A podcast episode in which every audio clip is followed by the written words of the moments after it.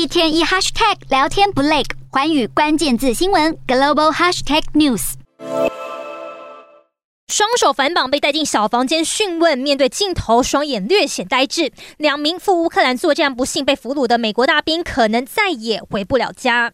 两名被俘的美国退役军人都来自阿拉巴马州，分别是二十七岁的黄安迪跟三十九岁的德瑞克。两人四月赴乌克兰作战后，六月中旬失联，一直到上周末，俄媒公布影像才证实两人被抓，目前在顿内茨克。We still are trying to learn more about these two individuals. Okay, number two, uh, it's appalling that a public official in Russia would even suggest the death penalty for uh, uh, two American citizens uh, that that were in Ukraine.